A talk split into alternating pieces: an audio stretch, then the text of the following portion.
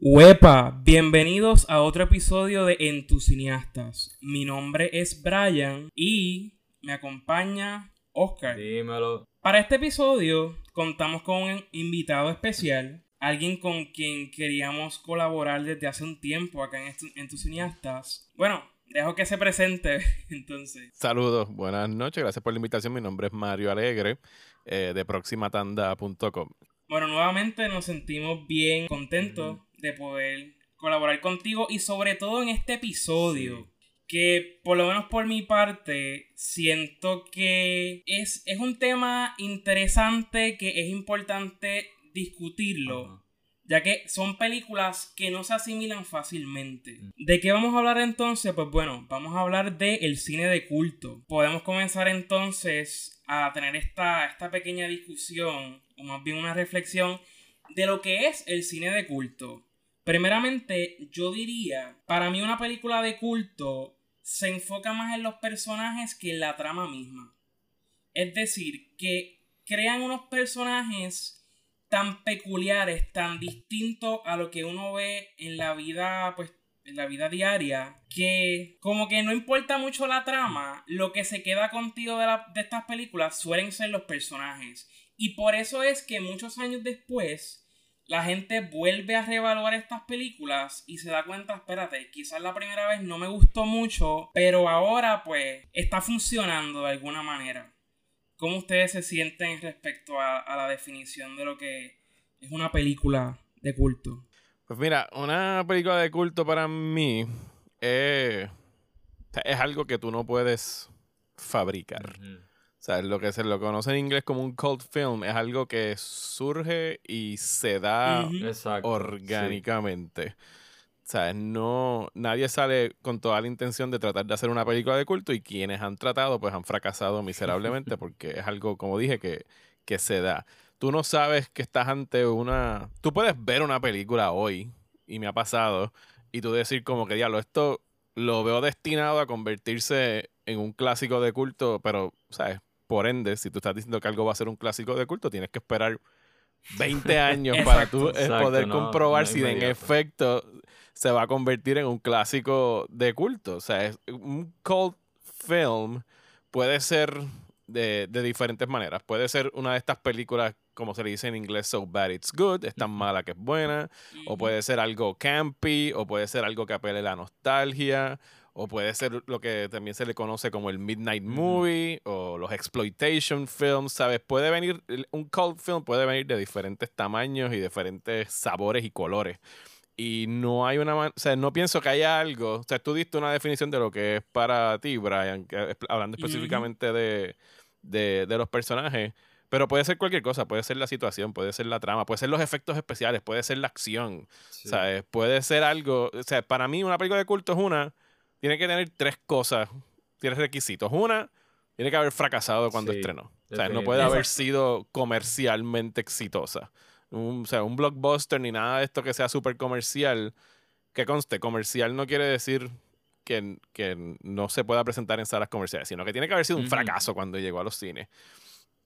Ese es uno de los requisitos. Dos, que haya pasado suficiente tiempo para que se haya generado lo que es el culto Claro. alrededor de la película, alguien que lo, que lo pudo haber apreciado.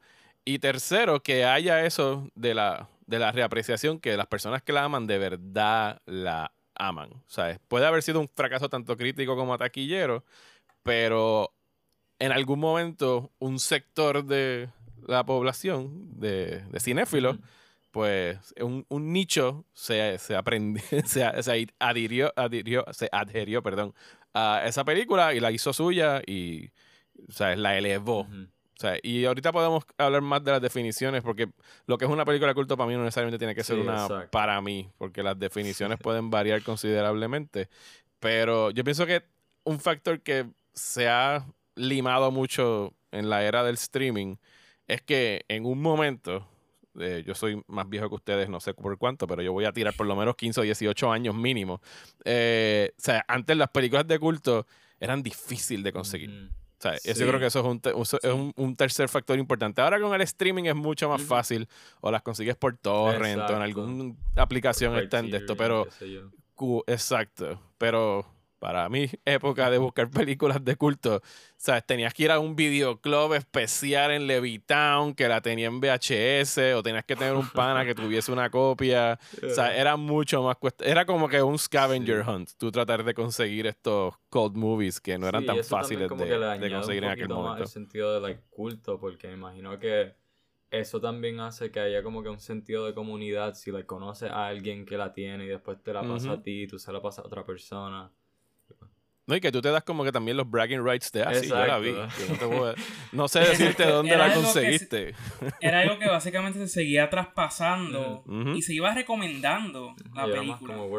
Y en tu caso, Oscar, ¿cómo tú definirías un filme de culto? Pues la mía es similar a la de Mario. Como que para mí, un, una película, like un cult film, yo lo asocio mucho con, like, ser underground, que sea como como mencionó, que no sea algo que el mainstream como que valoró o qué sé yo, sino que sea algo que cuando salió, pues no mucha gente lo conocía, fue un fracaso, como que no fue valorado en ese momento.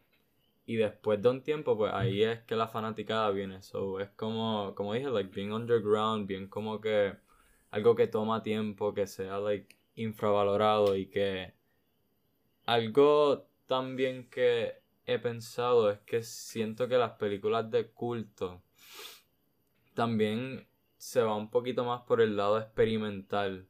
Y como que eso también, like. Por eso es que son películas de culto, porque siento que toma más riesgo en el momento de, you know, like, crear la trama o, como tú dijiste, enfocarse en los personajes. Y siento que eso también es un elemento que lo hace una película de culto creo que ya tenemos una idea de cómo cada uno de nosotros define lo que es el cine de culto y podemos entrar de lleno a hablar de las tres películas que hemos escogido para representar este tipo de cine. Vamos a comenzar con la película llamada El Topo. Diablo. Es voy primeramente quiero dar una sinopsis de la película. Siento que estoy pecando porque creo que es el tipo de película que por más sinopsis que yo dé, no hay manera de describirla. E, e, es, este tipo de filme que tú tienes que verlo y crear tu propia interpretación de lo que viste. Pero bueno, voy a tratar de hacer esta, esta sinopsis. Dice que es una película que sigue a un personaje montado en su caballo y que anda con su pequeño hijo desnudo. Reparte justicia allí por donde pasa, en su incesante búsqueda por alcanzar la iluminación y dar sentido a su vida. ¿Cómo sienten que esa, esa sinopsis representa esta película? Eh, ¿Le hace justicia? Bueno, nada de lo que dice ahí es falso. Pero es como tú Pero es, es como decir que, no sé, que Enter the Void es la película de un tipo que está endrogado una noche. Exacto. Sí, e, eso es la película. pero, se queda cool. exactamente.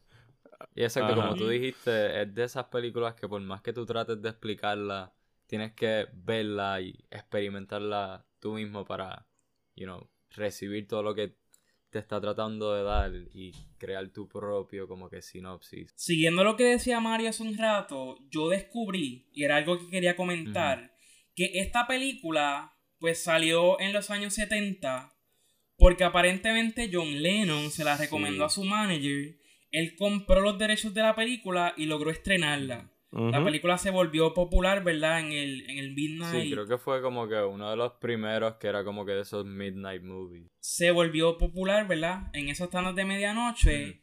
Y la película básicamente desapareció. No fue hasta el 2007 que vino a salir un DVD de la película. O sea que, pues, se ve nuevamente ese fenómeno de que la película desapareció por mucho tiempo. Y ahora que la podemos ver, que es más, que es más accesible pues se han dado muchas interpretaciones de lo que trata de decir la película, porque para mí la película está repleta de simbolismo.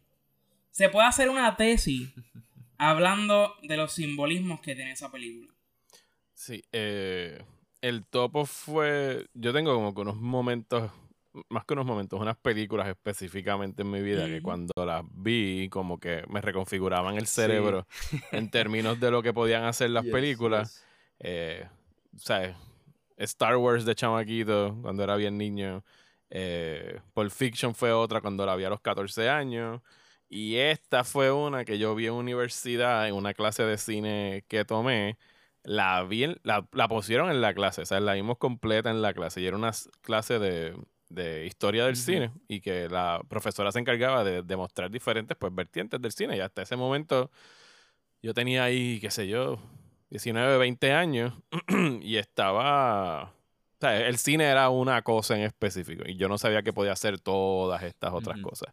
Y en esa clase pues vi Pichote, vi Battleship Potemkin, eh, vi un chorro de otras cosas eh, bastante distintas de, de, la historia del cine y el topo fue una que yo la vi y quedé en una pieza, porque en realidad no, nunca había visto nada como eso. Yo puedo entender a alguien en 1900, en los años 70, llegando al cine a ver eso, y si estaban bajo los efectos de cualquier alucinógeno más todavía, eh, y quedarse en un viaje con esa película de, de Jodorowsky que trabaja muchos temas de la metafísica, de las relaciones paternofiliares, de la religión, ¿sabes? Eh, y, y, la filmografía de Jodorowsky en general. De hecho, el productor que tú mencionas de John Lennon eventualmente se quedó haciendo muchas de las películas de Jodorowsky. Él produjo La Montaña Sagrada, no sé si produjo Santa Sangre, eh, pero que es un tipo que de verdad llegó y que tú le podías ver su vena de, de artista y sobre todo de alguien que venía del, de los carnavales y los circos, ¿sabes? Que tenía mucho... escogió algo que estaba pegado en su momento, que eran los spaghetti westerns, eh, los transfiere al desierto en México y básicamente se adueña del género y lo convierte en su propia cosa con estos, ¿cómo se llamaban? Los siete, los siete pistoleros que tenía que matar en... no me acuerdo si eran siete, no, me citen con... Eran cuatro. Eran, cuatro, perdón. Está bien. los cuatro maestros del revólver, exacto. Los otros pistoleros que él tenía que matar, Jodorowsky contrata, no contrata, o sea, expone a su propio hijo a trabajar en la ah. película. Eh, y en realidad es un, un viaje y, y es, no sé si es el primero, pero es como que por lo menos de lo que yo he logrado ver como que de los Midnight Movies más prominentes, el primero que catapultó todo eso, de ahí siguió Eraserhead y todas esas otras películas que se hicieron famosas en los 70 porque se daban en los Midnight Movies y ahí entonces entramos a lo de que era una película difícil de ver. O sea, si tú querías ir a verla, tenías que ir a verla en un cine a la medianoche y después de que, o sea, si no la estabas viendo en algo que aquí en Puerto Rico no tenemos, que son cines de repertorio, donde hacen estos midnight screenings, pues buena suerte si la conseguías en VHS, pirateada o algo por el estilo, porque jamás ibas a ir, o sea, ni siquiera antes de Blockbuster, porque Blockbuster tenía una selección bastante pequeña de películas, pero en los videoclubs de cuando yo era chamaquito, tú jamás ibas a ver algo como, como el topo en, los estantes. O sea, tenías que viajar hasta. Había un video en Levitón que se llama Videoplace. Que ahí tenían cuanta madre. O sea, de verdad, si tú querías encontrar películas raras, tenías que ir allá a hablar con Don Miguel para que te alquilara esas películas. Algo que quería traer de la película, y que es algo que ocurre al comienzo. La película comienza describiendo que el topo es un animal que se pasa la vida cavando túneles hacia el cielo, hasta que cuando ve el sol queda ciego. Eso me pareció pues interesante por el hecho de que yo sabía o entendí que no era algo cierto. O sea, es algo que no ocurre en la vida real con un topo. Simplemente es algo que se utiliza en la película como algún tipo de símbolo de lo que va a ocurrir después. Yo no sé qué, cómo, ¿verdad? ¿Cómo podría interpretar esa, ese comienzo, ¿verdad? Que comience así diciendo eso. ¿Cómo ustedes piensan que se ata a lo que ocurre en la película? Porque en todo momento vemos que el protagonista está en búsqueda de algo, está en búsqueda como decía la sinopsis que había leído, de tener una iluminación. Sí, de propósito, está buscando quedar iluminado religiosamente y lo que ocurre en la trama de la película es que al final él se convierte como que en esta figura eh, mesiáica o este líder religioso. Y estamos hablando de alguien que digo, si nos vamos a llevar, ir literalmente por esa cita, alguien que estaba en la oscuridad y vio la luz. Y cuando vio la luz, pues, no sé, es una...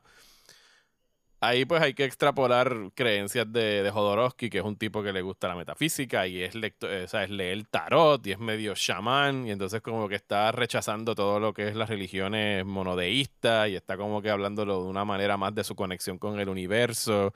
Así que está, sobre todo, y eso fue una película, no solo esta, La Montaña Sagrada, eh, o sea, Jodorowsky es chileno, eh, creo que en algún momento se traslada a, no, A no me citen, se, se- se traslada a México y se establece ahí y entonces empieza a, en un país profundamente católico, empieza pues a tocar todos estos temas que le montaron protestas, o sea, su película anterior a esa, que fue Fando y Liz, la abucharon en el Festival de Acapulco y él tuvo que, digo, si, si lees la leyenda, nunca lo he escuchado él decirlo, pero que él tuvo que salir corriendo del cine porque lo iban a pedrar, porque no me acuerdo cuáles de todos los... O sea, en la Montaña Sagrada tiene un, un cuarto lleno de, de crucifijos de Jesús y empiezan como que a mutilarlo, o sea, que en realidad es alguien que que es bien subversivo y que a lo mejor lo estaba haciendo con toda la intención de provocar, ir en contra del status Sí. quo y todas esas cosas.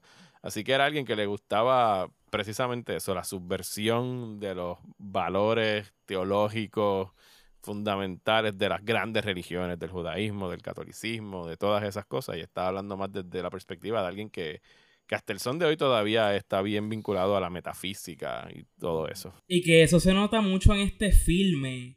Sobre todo en esta parte del final, donde ya el protagonista se convierte en esa figura un poco, pues, representando un tipo de Mesías, un tipo de, de Cristo para, para esa población que, que está, que necesita ayuda. Es interesante, ¿verdad? Cómo se puede atar quizás eso a esa, a la cita que comienza la película, ya que para mí adelanta un poco que en ese momento, ya cuando logra convertirse en esa figura de índole quizás un tanto religioso, es en ese momento donde pues precisamente queda ciego.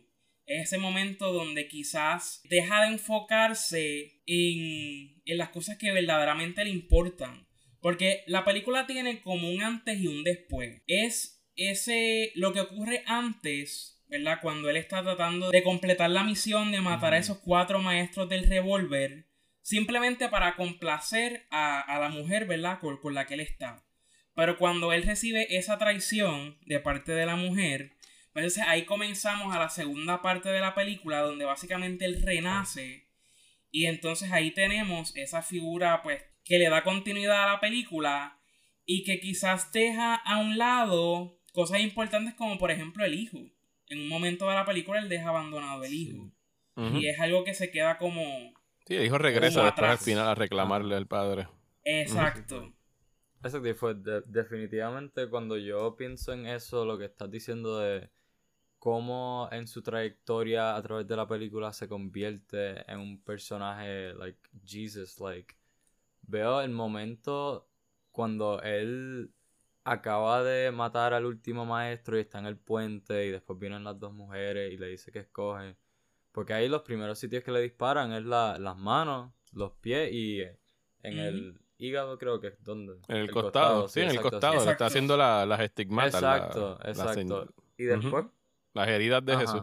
Y después cuando se despierta se ve completamente diferente, pero todavía no está completamente renacido hasta que tienen la escena donde va a donde la anciana y después sale de abajo como si estuviera naciendo de ella y ahí es que lo le cortan el pelo y se pone la ropa más you know como que es Sí, más de monje. O sea, más de sacerdote. Exacto, y ajá. deja atrás todo lo que estaba haciendo en el principio de la película, que, exacto, tratando de matar a los maestros del revólver, estaba con el hijo al principio, estaba con la mujer, y después cuando renace, pues tiene como una misión nueva, es una persona completamente diferente, y pues es como, como tú dijiste, Brian, que lo ciega a su pasado y es solo lo que, lo que tiene ahora y el- la misión nueva. Yo diría que para quienes no hayan visto la película del topo, la mejor manera de describirlo es como una experiencia religiosa, una, una experiencia espiritual.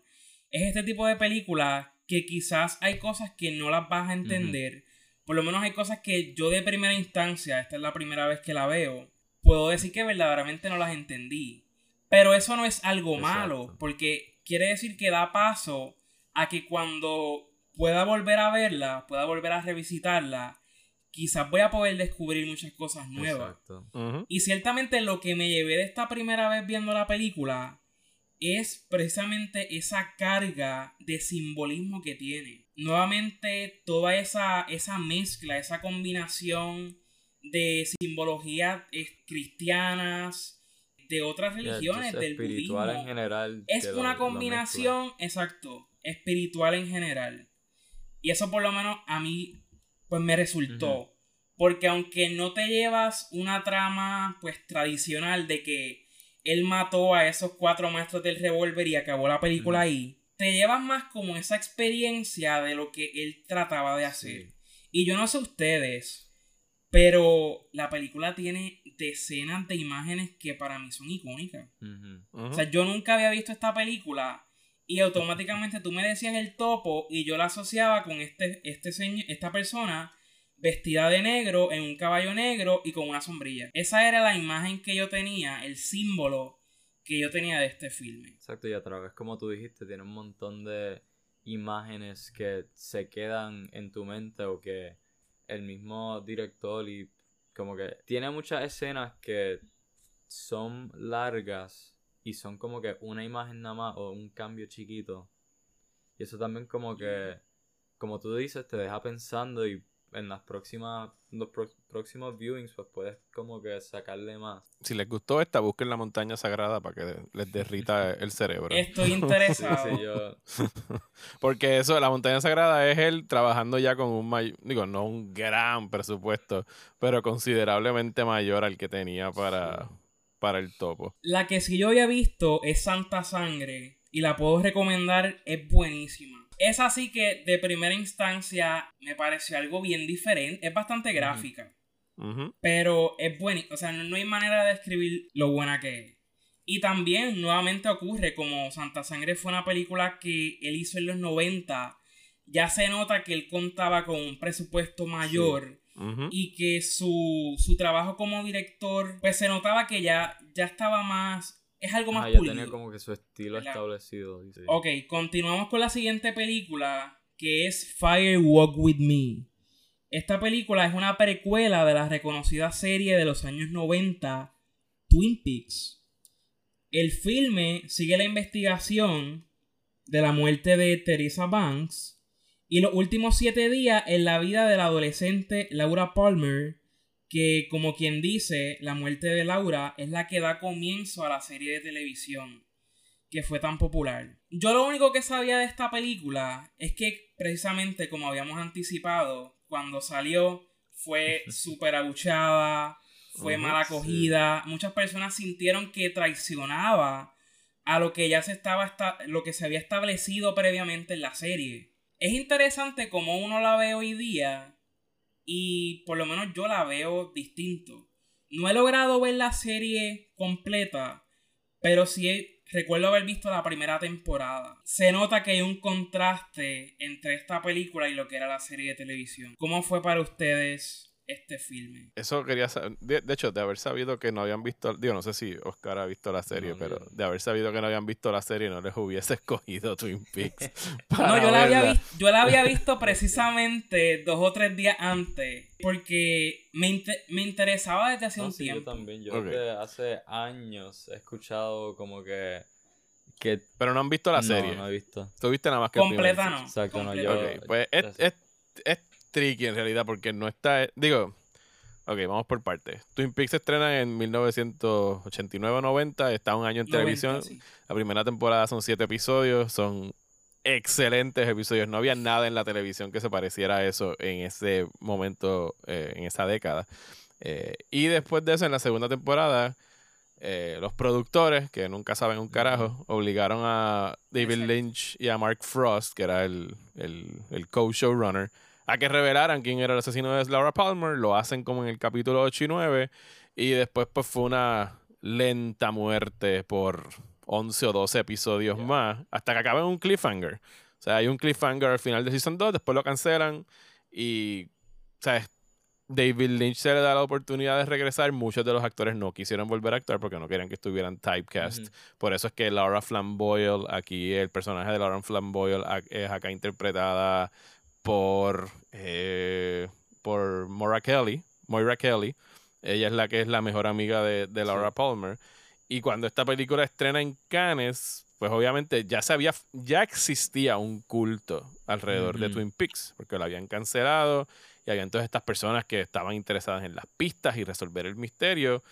Y David Lynch, siendo quien es, eh, desde la primera escena, obviamente ya no estaba bajo las restricciones de la FCC, ni la televisión, ni nada de esas cosas, así que podía hacer lo que le diera la gana.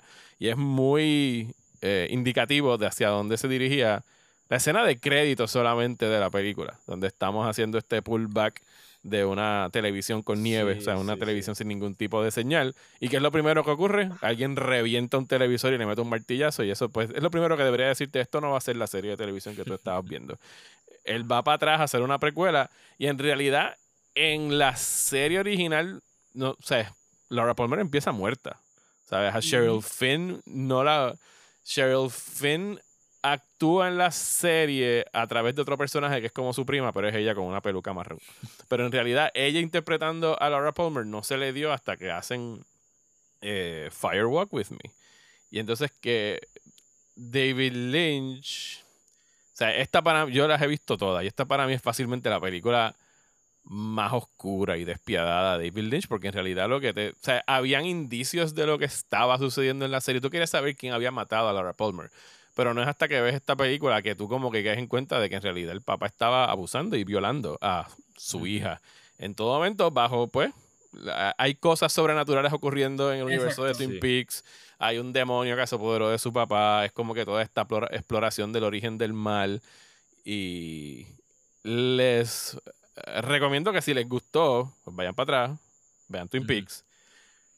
Y la película con la que mayor tiene una, con la que una, tiene una conversación mucho más estrecha esta precuela no es tanto con la serie original, sino con la que hizo hace cinco años, que fue Twin Peaks The Return, que fueron 18 episodios eh, de lo que pasaba 25 años después de, de, Twin Peaks. Y ahí sí que es bien importante haber visto Firewalk with Me, porque en realidad de la original tú lo que tienes que saber es que mataron a Laura, Palmer y que el asesino había sido su país. Pero cosas que suceden en esta película están más amarradas a esa secuela. Y esto pues fue una película que fracasó, la bucharon en Cannes.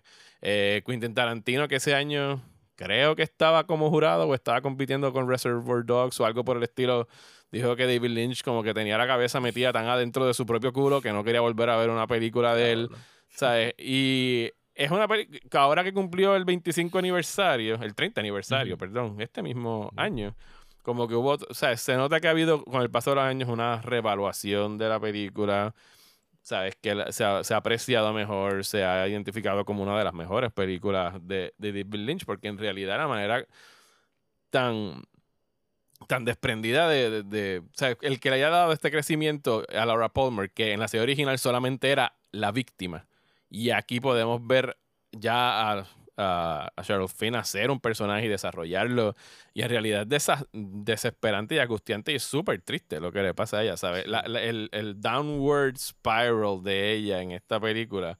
Y David Lynch ha hecho muchas películas sobre mujeres en problemas y en situaciones bien, bien horrendas. Esta es una que, que precisamente esas cosas inexplicables, esos esas cosas que tú no entiendes por qué están pasando. David Bowie aparece de la nada.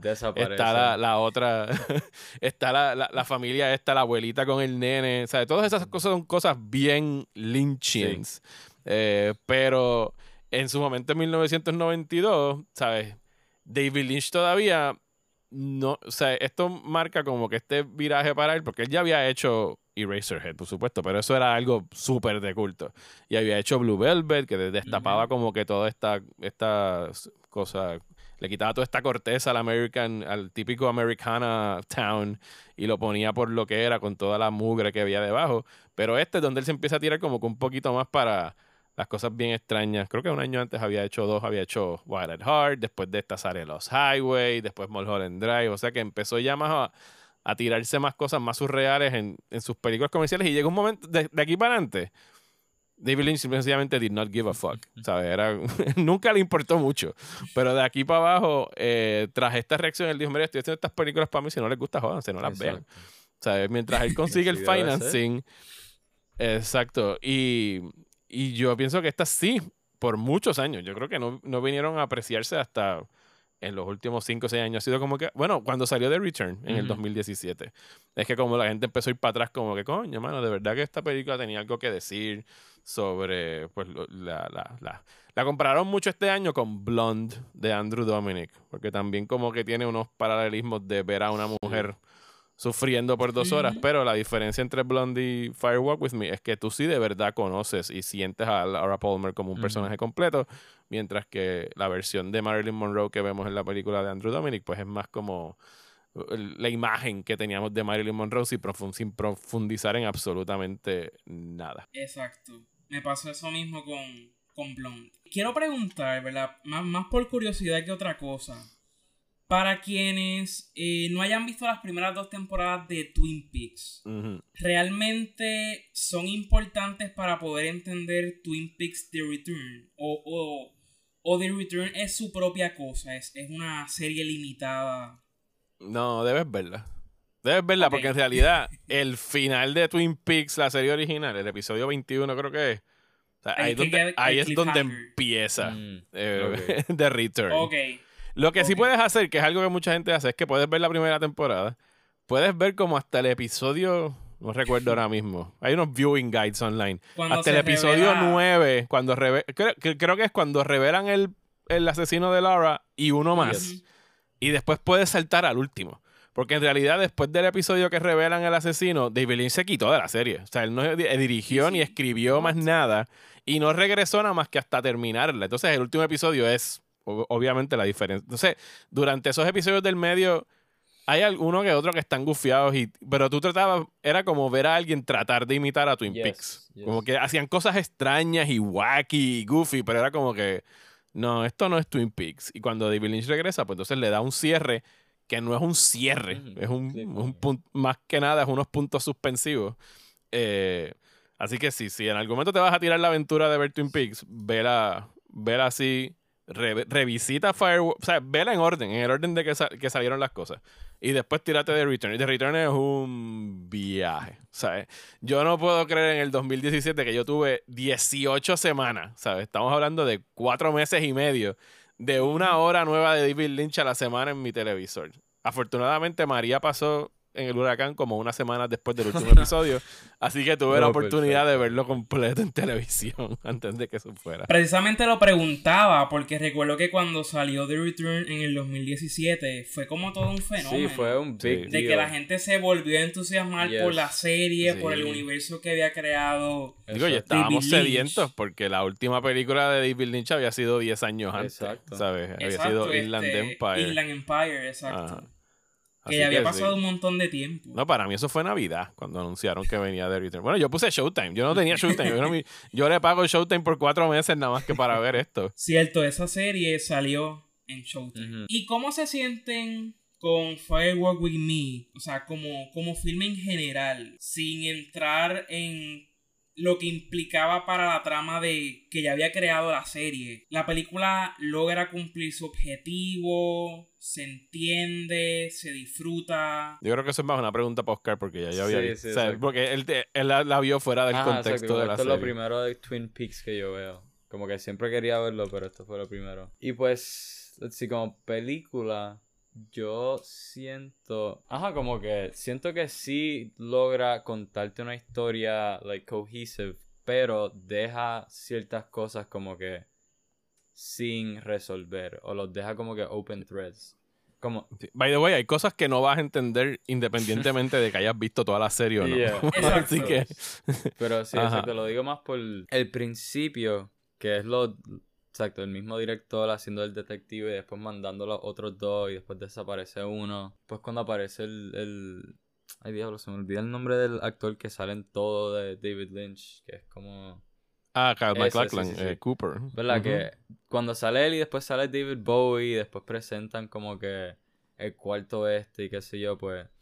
Para mí eso fue bien, bien interesante, pues yo quería ver más de eso y aunque sí lo hay, como que, no sé, me quedé con, con ganas de más. Y después cuando Sí, empezamos... Yo, te, yo te dirigiría, ahora mismo no está en streaming, creo que en ningún sitio la Ya. serie original. Y estuvo como que en 20... En Netflix, Netflix. estuvo. Estuvo en Netflix, estuvo en Hulu, Sí. estuvo en todos lados y ahora de repente no está en ningún lado. En algún momento la volverán a Ujú. poner. Mm. Pero de ese principio, en realidad, ese primer asesinato, esa primera muchacha, lo mencionan en la Yes. serie original. O sea que aquí te estaban. Ajá, dan como que... David Lynch estaba como que sí. jugando un poquito con darle un- una probadita a los fanáticos de cosas que no habían visto en la serie, pero el hecho de que fuese una precuela no tenía. Lo vas a ver cuando veas la serie. O sea, la serie original y Firewalk with Me, si tú hubieses sido fanático de la serie y te topabas con esto en el cine, con toda razón ibas a salir encabronado, porque en términos de mood, de, de atmósfera, de. O sea, Twin Peaks, el- cuando salió, era una telenovela. Sí, o sea, exacto, una sí, telenovela barata, así de ABC, de. Days of Our Lives. Los actores Un actuaban así, como que súper melodramáticos sí. y todo eso. Pero era como si él estuviese aplicando lo que hizo en Blue Velvet a las telenovelas americanas.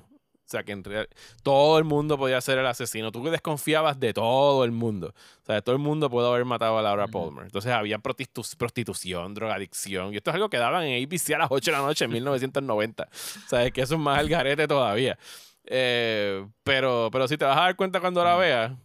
Y The Return es más parecida a Firewalk. Pero sí, como, como dije, like, siento que sí cuenta una historia completa, pero me hubiera gustado más que, you know, conectara un poquito más todos los elementos del principio con como que la historia de Laura Palmer en sí. Ujú. Pero, Sí, yo no, yo no pienso que sea una película que funcione por sí sola. mm, Está tan, ama- Ok. está tan amarrada a lo que es Twin Peaks que sí tú puedes verla y entender que es una muchacha que está siendo abusada y que está siendo atormentada por Exacto, sus sí, sí, demonios sí. mentales y bla, bla, bla. Pero es eso, tú la vas a ver y tú vas a sentirte como que I'm missing Exacto. something. Y el something es que pues no viste Ajá. Twin Peaks.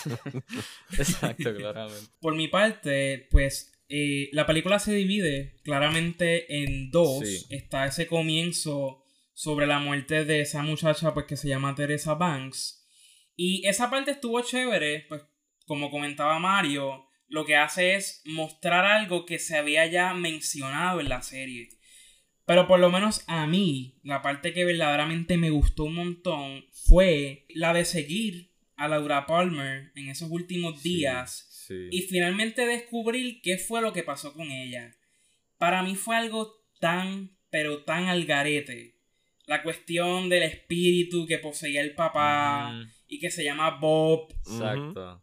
Para mí fue algo tan descabellado. Sencillamente es algo que no podemos explicarlo. Exacto. Pero en ese universo ocurre. Exacto, y a mí actually como que cuando Laura entra a su cuarto y ve que Bob está rebuscando en su cuarto y después sale corriendo y después ve que el papá sale, a mí me toma, like, no registré inmediatamente que Bob era el papá for all intents and purposes. Como que me tomó un ratito más de la película y después como que el final en sí para estar como que diablo, esto es lo que estaban tratando de decir. so". Y también es un poco como... Es un poco difícil tratar de asimilar esa idea de lo que es Bob. Porque se queda como, como un espíritu, como un fenómeno, como algo que poseía el papá. Pero no hay como una manera, pues, de, de describirlo. Yeah. Sí, es algo... O sea, el, el, el lore de Twin Peaks. Eh, obviamente empieza en la serie original. Y ahí donde se te. Más o menos. O sea, todo esto es con pinzas. Más o menos te explican que hay un White Lodge y el Black Lodge. Y es como que el origen del mal. Si en algún momento ustedes quieren saber cuál es el origen de Bob, vean The Return. Hay todo un episodio dedicado a eso. Es una de las horas más espectaculares jamás filmadas en la televisión. Es el episodio 8 Duro. de The Return. Eh, pero que una de las mis anécdotas favoritas de David Lynch es que, o sea, cuando él estaba filmando el piloto de Twin Peaks, él- lo filmaron como para que fuera un piloto y como si fuera una película, Mm. con un principio y un fin para, para poder vendérsela a, a los mercados europeos y de casualidad la serie no la, no la producían y la convertían en serie. Y él cuando filmó la reacción de, de un personaje ahí, la mamá de Laura Palmer, hay un momento donde ella grita. O sea, ella dijo, tú grita a la cámara, no importa, y después yo me inventaré a ver qué rayos es lo que tú estabas viendo. Y él vio el reflejo del actor que hace de Bob en un espejo un día Y ese tipo lo que hacía era como que trabajaba en set decoration o algo así en la, en la serie. Él no era actor. Y David Lynch le gustó tanto la cara del tipo que se veía como un psicópata. Que lo. O sea, eh, eh, eh, David Lynch trabaja así, mano. David Lynch, como que las ideas le vienen en su momento y aunque no tengan sentido, él de alguna manera las mete ahí. Y para mí es fascinante la manera como él puede, ¿sabes? Como que infundir el miedo y el pánico a través de cosas comunes y corrientes de todos los días. O sea, una, un cuarto puede estar completamente iluminado y por el diseño de sonido y todas las cosas, tú puedes estar cagándote encima sintiendo de que hay algo que está mal. Hay algo mal en este cuarto y no entiendo por qué me siento tan aterrado. Y Bob es una de esas cosas que él hace muy bien. O sea, construir estos personajes icónicos que, que inmediatamente... Dejen que ustedes ya verán más de Bob cuando vean la serie en algún momento.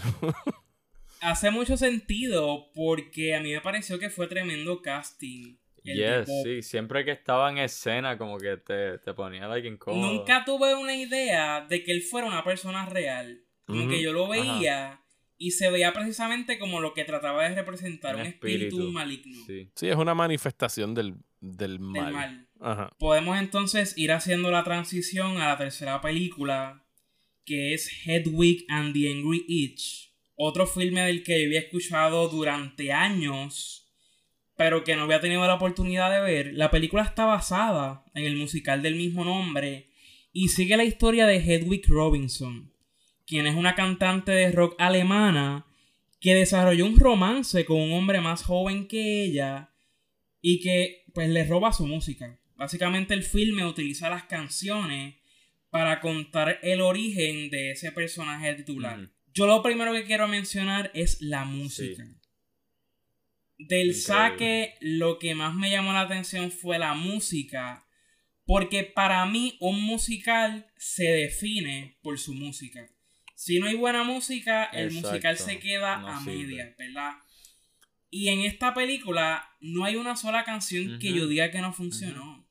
Porque es buena y, el, y la cuestión es que la letra pues cuenta detalles importantes para poder entender el personaje, para poder entender quién es y cómo llegó a donde está, cuál es su situación en el momento.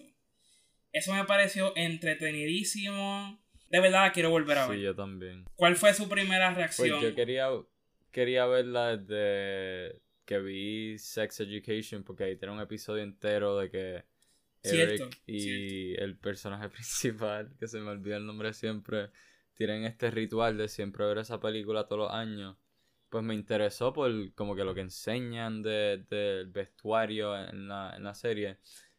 Y pues yo, pues, de verdad que no sabía qué esperar, porque a mí usualmente no me gustan mucho los musicales, pero desde la primera canción y desde ver el protagonista you know, como que el actor protagónico que hace Hedwig perform esa primera canción, yo estaba ya como que completely invested. Como que yo vi eso y eso ya estaba sold. Y, ajá, como tú dices, como que yo estaba sort of esperando a ver si había una canción que estaba media flojita, pero cada canción que pasaba me gustaba y como tú dices, cuenta la historia de Hedwig y ese hecho de que cuenta su historia a través de la música y a través de los flashbacks me gustó mucho.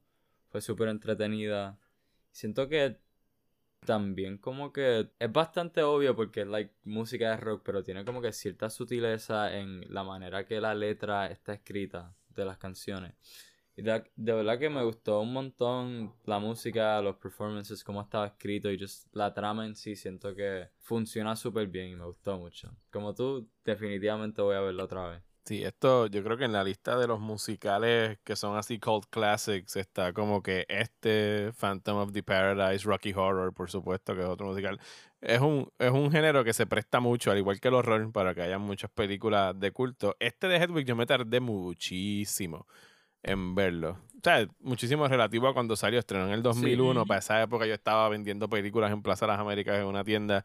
Me acuerdo que pues veía el disco no todos los días, pero estaba siempre en la sección de, musicales y venían a pedirlo para comprar. Y yo no, vine a ver esta película, creo que hasta en algún momento que la pusieron en algún streaming service hace unos 10 años.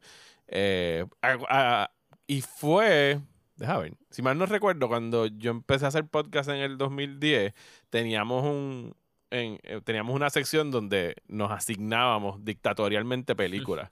y uno de los invitados, o sea, como que teníamos que asignarnos cosas que no hubiésemos visto. Y yo, si no mal no me equivoco, Ezequiel que es un pana mío, me dijo, tú vas a ver Hedwig y la vi por esa razón y después veníamos y las discutíamos. Que era una buena manera de ir como que tachando cosas del List of Shame. y quedé flechado con, con, la película. Y yo también soy uno, o sea, yo le he venido a coger el gusto a los musicales en los últimos 10 años. Y este fue uno que yo, yo sé que le sacaba el cuerpo por eso mismo, porque yo con los musicales no me llevaba muy bien. Pero es lo que ustedes dicen, la música es tan buena y es rock y las letras están tan brutales. Y La, la, la, secuencia animada de Origin of Love es una de las cosas más preciosas que se haya puesto en el cine. Que sí, ¿sabes? No sé qué tan bien, o sea, no quiero hablar por esa comunidad, por supuesto, pero he leído eh, personas de la comunidad trans que sí ahora uno no puede, uno no sabía en ese momento lo que uno sabe ahora. Han avanzado en cierto momento, tenemos mejor vocabulario y una manera de entenderlo. Y sí he leído como que algunas objeciones de la comunidad trans de la representación, porque pues John Cameron Mitchell no es transexual y de las cosas que está representando en pantalla, pero pienso que para su momento, para el 2001, o sea, era una película bastante subversiva bien afectuosa en términos de la apertura que tenía hacia la comunidad y a la, y a la, a la comunidad queer y la manera como estaba llevando todos estos mensajes era uno que en su momento, por lo menos para mí, pienso que, que sí fue de muy de avanzada, muy progresista.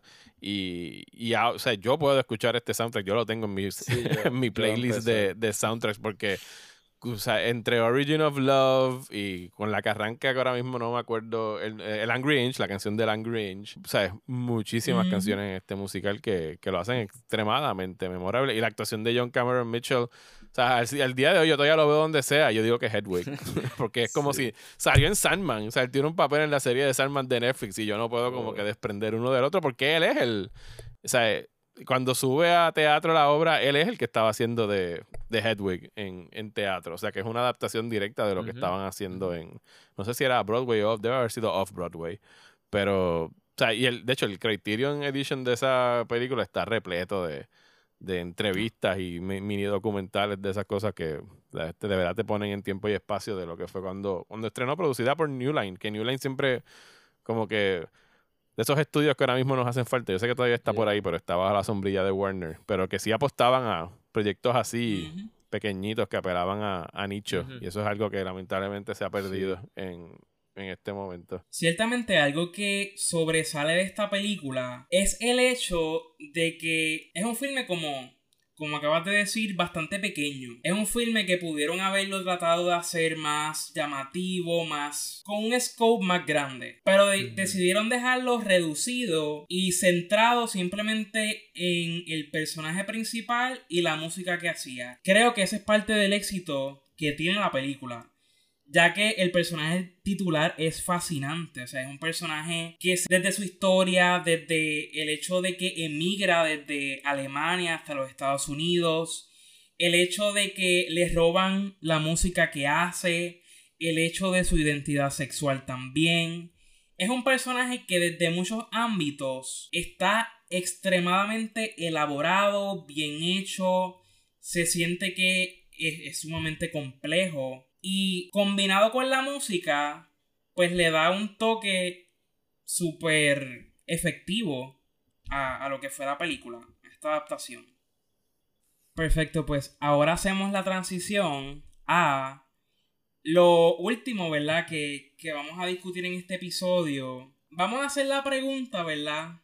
De cuáles de las películas que hemos visto recientes en estos últimos años creemos que tienen el potencial de ser filmes de culto en el futuro. Yo quiero comenzar diciendo que muy probablemente la película Mother pues del director Darren Aronofsky. Ciertamente es un, es un filme que cuando salió a mucha gente no le gustó, fue súper mal recibida. Pero yo desde el principio sentí tiene el potencial de ser un filme de culto en el futuro por la simbología religiosa que se ve a lo largo de toda la película. Y creo que con el tiempo la gente va a poder revisar la película y les va a gustar más. Sí, estaría de acuerdo con que Mother, o sea, es Mother que lleva ya 5 o 6 años de haber salido. Eh, o Mm. sea, sí, aplican todas las cosas que había mencionado al principio. O sea, no fue bien recibida ni por la crítica ni por la taquilla. Es una cosa bien extraña. eh, en realidad no la puedes conseguir en muchos sitios de ver. Así que sí estaría de acuerdo con, con tu apuesta, Mother. Pues, Exacto. ¿Qué otra película añadirían a, a esas opciones, verdad? De lo que puede ser un cine de culto, un filme de culto en el futuro. Yo tengo dos que pienso que posiblemente en algún futuro se pueden considerar películas de culto. Lo único es que no sé si fueron, como que no sé si fracasaron en el box office o críticamente. Pero las dos que yo pienso, me río porque sé que no te gusta una de ellas. Pienso que Mandy de Panos Cosmatos tiene el porte de ser película de culto por... A, Bra- a Brian, a Brian no le gusta No, Mandy. No le gustó. Pues sí, pues. Fue una experiencia. Ajá. Esa es la mejor No, manera de definitivamente es definirla. una Sí, experiencia. sí, sí. Pues sí, como que, ajá, like, hablando de mí, esa es- desde que la vi es mi película favorita. Yo se la he enseñado a un montón de gente y siempre que se lo enseño a alguien que le gusta, le gusta un montón. Plus, tiene los elementos que dije de que es bien ex- experimental y tiene como que cositas de like B-movies y qué sé yo, pero la manera que está hecha para mí es tan específica y diferente que siento que eso le da un toque que sets it apart de muchas otras películas. Y pues, ajá, esa es la primera que yo I would choose. Y la segunda, The Lighthouse de Robert Eggers. Porque también el libreto es completamente diferente a cualquier cosa que ha salido recientemente. Está como que hecha en blanco y negro, creo que en aspect ratio de 4-3. También la trama y los personajes como que tienen algo que tú no sabes like, por dónde están yendo, pero sabes que están conectados y sabes que estando en el lighthouse, en esa isla, como que lo está afectando. La película en sí, siento que se puede llegar a considerar cine de culto en algún futuro. Pues yo adoro Mandy. Así que yo estoy en Team Mandy. Yes, o, sea, yo puse, o sea, yo puse Mandy en el top 10 del año, el año que haya salido. O sea, esa película a mí me, me voló encanto. Me fascina la yo música de esa película. Me gusta todo. A cada sea, rato. es- En eso sí puedo estar de acuerdo. o sea, el soundtrack de esa película hubiese estado en mi no- eh, Spotify Rap este año otra vez si No, hubiese sí, lo- podido lo- tenerlo. Está en el mío. Mi, mi, mi tercer artista es Johan Johansson, es porque lo escucho tanto. Sí. Ese Gone Too Soon. Sí. ¿sabes? Ese tipo Sí, todavía le quedaban décadas de hacer música inolvidable. 100%. Pero sí, definitivamente Mandy, yo pondría eh, Spring Breakers Mm. de Harmony Korine. Es una película de culto que a mí, mi experiencia de ver esa película fue que estaba en el, fe- en el Festival de Toronto y no tenía como que específicamente nada para ver en ese eh, time, Yes. time spot. Y alguien había dicho como que no, tienes que meterte a ver Spring Breakers. Y yo, pues whatever, que me voy a meter a ver Spring Breakers. Y a mí esa película me fascinó. O sea, yo como que... De esas películas que tú sabes que no son para la frecuencia de todo el mundo, pero si tú estás en esa frecuencia es perfecta para sí. ti.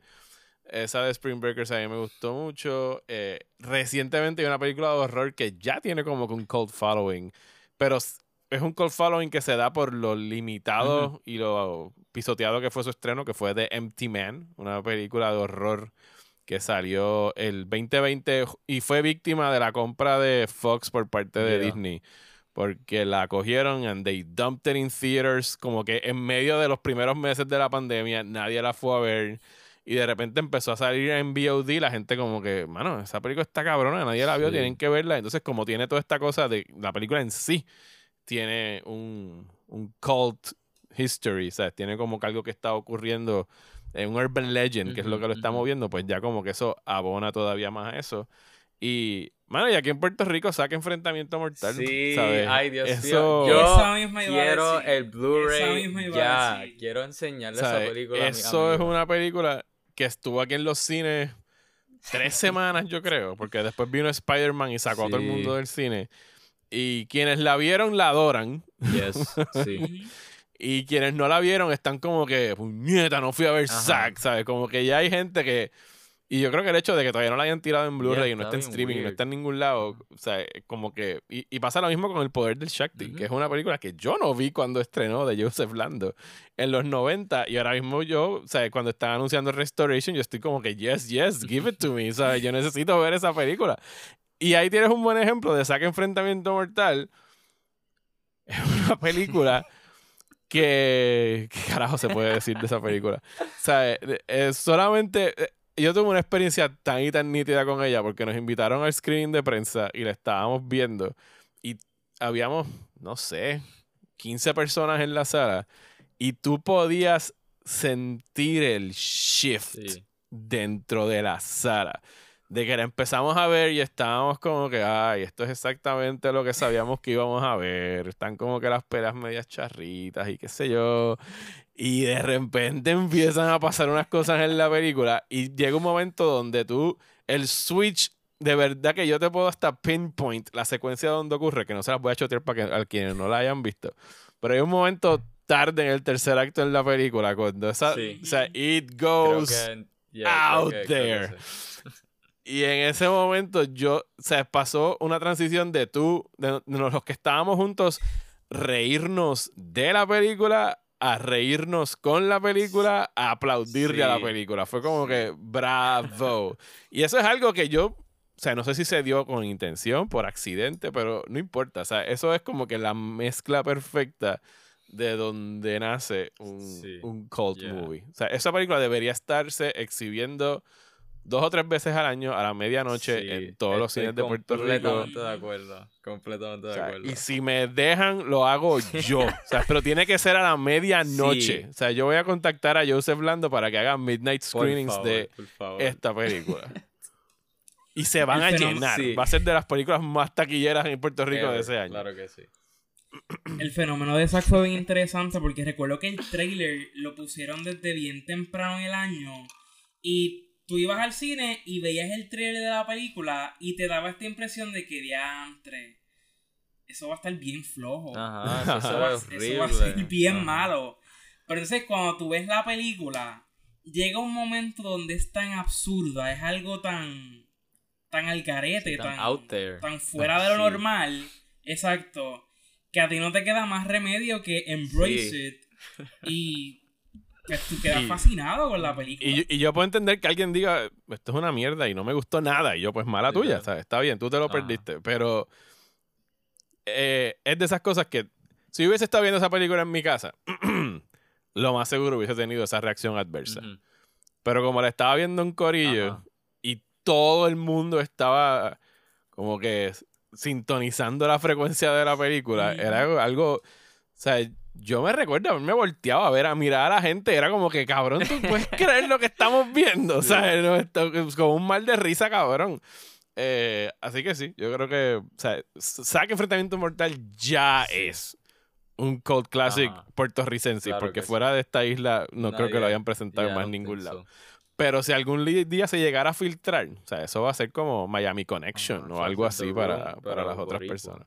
Ciertamente yo creo que se debe apostar a, a sacarla en Sí, por favor, yo la quiero. Yo la quiero. Bueno, yo celebré servicio. el aniversario de Zack hace dos o tres días y lo puse, en- puse el- compartí mi post en Facebook y la página del Landoverse, porque ahora tenemos Ay, un ¿verdad? Lando sí, You. Lando Universe. Eh, me contestó que muchas gracias por la felicitación y que estaban trabajando ya con los distribuidores y que también están trabajando en la restauración de, Lan- de Shakti y que, que sí, que tan pronto tengan noticias de cuándo la van a poner en, en Blu-ray o lo que sea, que nos van a dejar saber. Tienen que hacerlo, mano, porque Sí, es la única exacto, forma de ver esas- las dichosas películas ahora. No, y que yo conozco mucha gente que se arrepintió de no haberla visto Exacto. en el cine.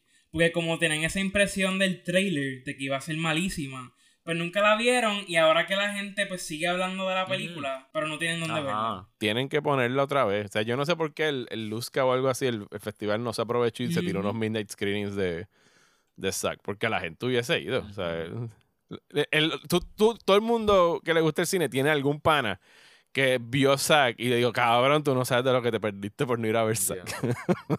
Yo recuerdo que cuando salió la película, que precisamente creo que fue para el screening de prensa, yo entro a Letterboxd y todo lo que veo es 5 estrellas, 5 Sí. estrellas, 5 estrellas. Y a diantre. Cinco estrellas o una estrella es lo que yo veía. No, cinco estrellas No, all the era way. cinco estrellas, todo el mundo.